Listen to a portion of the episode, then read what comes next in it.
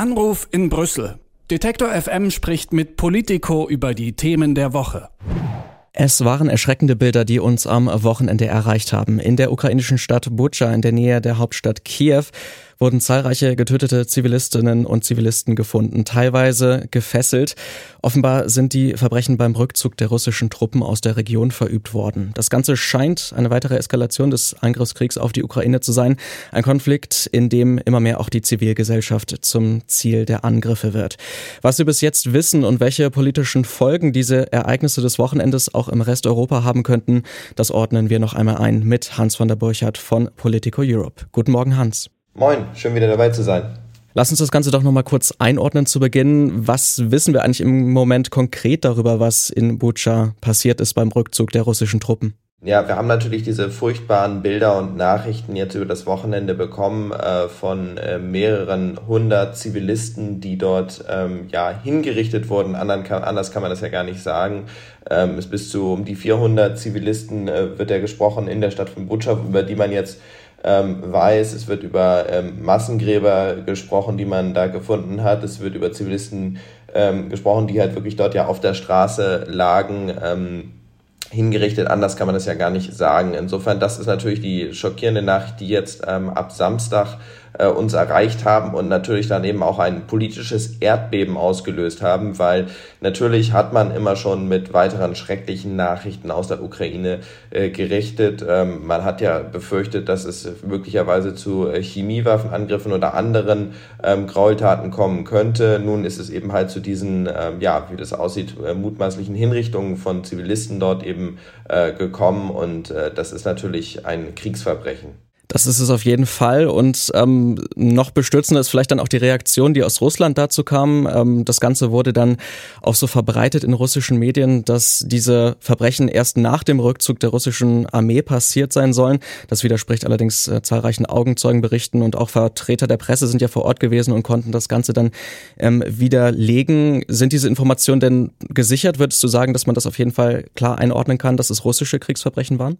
Also man kann natürlich äh, sicher feststellen, dass dieses ähm, Dorf, diese Ortschaft Bucha ähm, in den letzten Wochen fest in russischer Hand war.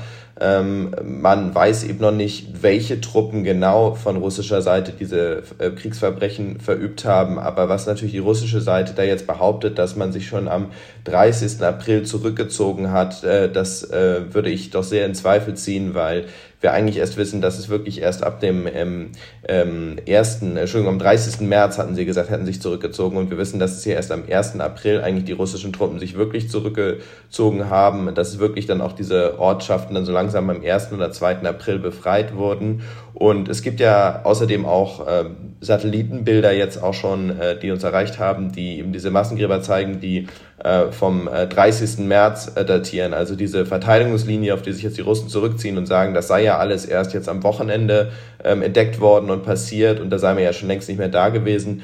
Das wird auch dadurch in äh, Zweifel gezogen und ähm, man, man muss natürlich auch ähm, äh, in, in, in Erinnerung behalten, dass natürlich äh, das russische Außenministerium oder russische Verteidigungsministerium, was jetzt das behauptet, eine lange Geschichte von sehr zweifelhaften Verteidigungsbehauptungen hat. Es gibt, man, äh, man erinnert sich vielleicht noch 2014, der ähm, Abschuss des MH17 äh, über der Ostukraine, wo ja auch eindeutig russische Truppen und auch russische Luftabwehrbatterien im Osten der Ukraine in den äh, bewaffneten äh, Separatistenkampf gegen die ukrainische Armee eingesetzt wurden. Und da wurde damals behauptet, nein, das sei mir ja gar nicht äh, gewesen. Und hier, schaut mal, haben wir ein Foto von einem ukrainischen Kampfjet, der das äh, Flugzeug abschießt. Das wurde wirklich so verbreitet durch das russische Verteidigungsministerium. Und dann äh, konnte man ganz schnell feststellen, dass das per Photoshop manipuliert war. Und ähm, alle Experten haben auch gesagt, das war niemals ein Kampfjet. Also solche ähm, Propagandabehauptungen sind da schon in der Vergangenheit äh, veröffentlicht worden. Insofern überrascht mich das nicht, dass man äh, das jetzt so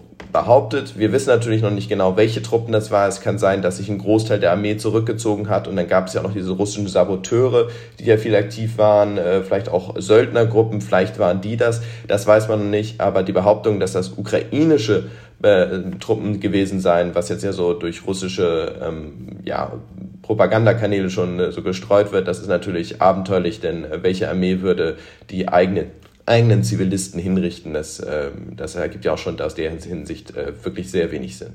Das stimmt absolut.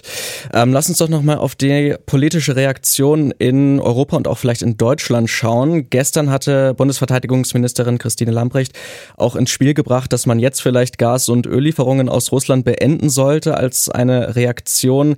Sanktionen sollten auch Chefsache für Olaf Scholz sein, meinte auch Ukraines Botschafter Andrei Melnik in Deutschland.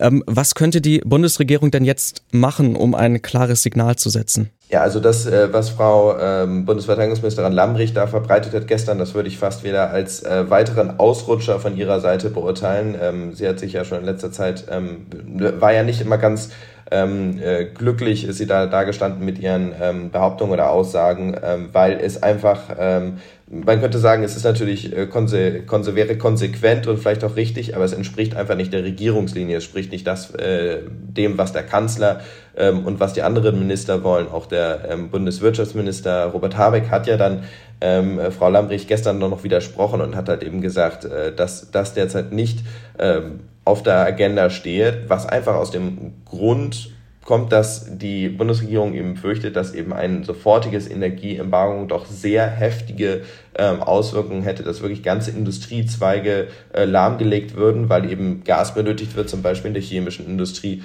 und man das dann eben halt, äh, ja, das Auswirkungen hat auf ganze Lieferketten, auf ähm, viele, viele Hunderttausende äh, Beschäftigte, die dadurch dann eben äh, ja, in, in, äh, deren Arbeitsplätze in Gefahr wären. In, insofern ähm, ist dieses Gasembargo oder ein Ölembargo derzeit, glaube ich, noch nicht so ganz das, was ähm, kommt. Ein Ölembargo vielleicht eher, aber Gasembargo noch nicht. Man versucht jetzt an anderer Stelle die Sanktionen nachzuschärfen. Das hat Bundeskanzler Scholz gestern auch angekündigt. Wie allerdings, das ist noch ein bisschen unklar, ob man da jetzt noch weitere Personen sanktionieren will, jetzt vielleicht noch weitere andere Importgüter ähm, mit äh, ja, Sanktionen belegen will, möglicherweise, aber genaue Details stehen da noch nicht fest. Lass uns doch noch auch mal auf die Reaktionen in Europa insgesamt schauen. Scharfe Verurteilung kam zum Beispiel auch von der EU-Kommissionspräsidentin Ursula von der Leyen. Welche Reaktionen gab es denn in Europa auf die Ereignisse des Wochenendes? Ja, also es gab natürlich Bestürzungen von allen, äh, aller Seite, also sowohl den deutschen Politikern als natürlich ja Frau von der Leyen, ähm, dem EU-Ratspräsidenten Charles Michel und anderen europäischen Politikern. Also wie ich das ja schon eingangs sagte, man hat ja mit weiteren furchtbaren Nachrichten gerechnet, möglicherweise einer Chemiewaffenattacke. Man hat fast gar nicht ja, gerechnet, dass so etwas passieren könnte, wobei es ist ja leider, es ist Krieg, äh, man muss mit ähm, allen furchtbaren Sachen irgendwie eigentlich rechnen, aber man macht sich sowas natürlich eigentlich gar nicht vorstellen und erwarten. Insofern war natürlich ein großer Schock, ein politisches Erdbeben, was da ja, ab Samstag und dann vor allen Dingen gestern, als dann so wirklich diese Nachrichten durchdrangen aus Bucha, äh, ja, was uns dann alle erreicht hat. Und äh, ja, das ist jetzt wirklich auch dieses politische Erdbeben eigentlich, was ähm, jetzt noch anhält. Und da muss man eben auch gucken, was das jetzt halt eben für Konsequenzen äh, hat. Also ich habe ja gerade darüber gesprochen, dass die Bundesregierung eben aus wirtschaftlichen Gründen sagt, wir wollen dieses Gasembargo nicht. Da sind sie auch nicht alleine. Die Italiener zum Beispiel wollen das auch nicht. Auch die Franzosen sind da sehr verhalten, weil es natürlich auch in anderen EU-Staaten, die äh, ja noch viel schwieriger ähm, sozusagen mit einer wirtschaftlichen Krise und mit hunderttausenden Jobs umgehen könnten, als das Deutschland vielleicht könnte. Also Italien könnte dann noch sehr viel mehr ähm, in wirtschaftliche äh, Schieflage geraten und damit die ganze EU auch in eine wirtschaftliche Finanzkrise äh, treffen. Insofern gibt es da große Zurückhaltung. Gleichzeitig ähm, wird natürlich jetzt eben dieses politische Erdbeben, dieser Schock natürlich auch nochmal den Druck auf diese Länder erhöhen. Es wird, wir werden wieder aus äh, Richtung von Polen oder anderen osteuropäischen Ländern gerade äh, dort Forderungen hören, dass jetzt doch die Sanktionen und vor allem auch dieses Gasembargo dort eben ähm, verschärft werden müssen. Insofern äh, werden wir jetzt eine sehr lebendige Debatte eben haben und äh, natürlich muss sich die EU jetzt auch die Frage gefallen lassen, ähm, sind die Sanktionen aktuell scharf genug und ähm, ja, bleibt es eben bei bestürzenden Worten oder kann eben noch mehr geschehen, um dort eben solche Sachen zu verhindern? Hast du denn den Eindruck, dass äh, diese vereinte Front sozusagen gegen Russland weiter halten wird auf der EU-Ebene? Also wir haben ja gestern zum Beispiel auch gesehen, dass der relativ Russland äh, vertraute Viktor Orban in Ungarn die Wiederwahl gewonnen hat. Ähm, hast du das Gefühl, dass trotzdem weiterhin alle zusammenstehen? Ja, also Orban ist natürlich dort äh, schon seit langer Zeit immer ein, ähm, ja, ein Dorn in der, in der Einheit der EU bei vielen Sachen. Allerdings bei den Sanktionen hat er groß größtenteils eben mitgespielt, hat die bislang getragen. Er war auch eben diese, gegen dieses Gas- und Ölembargo, äh, dort vor allen Dingen eben auch aus denselben wirtschaftlichen Gründen oder auch ja Energiesicherheitsgründen, wie ich die schon gerade bei Deutschland und Italien zum Beispiel angeführt habe.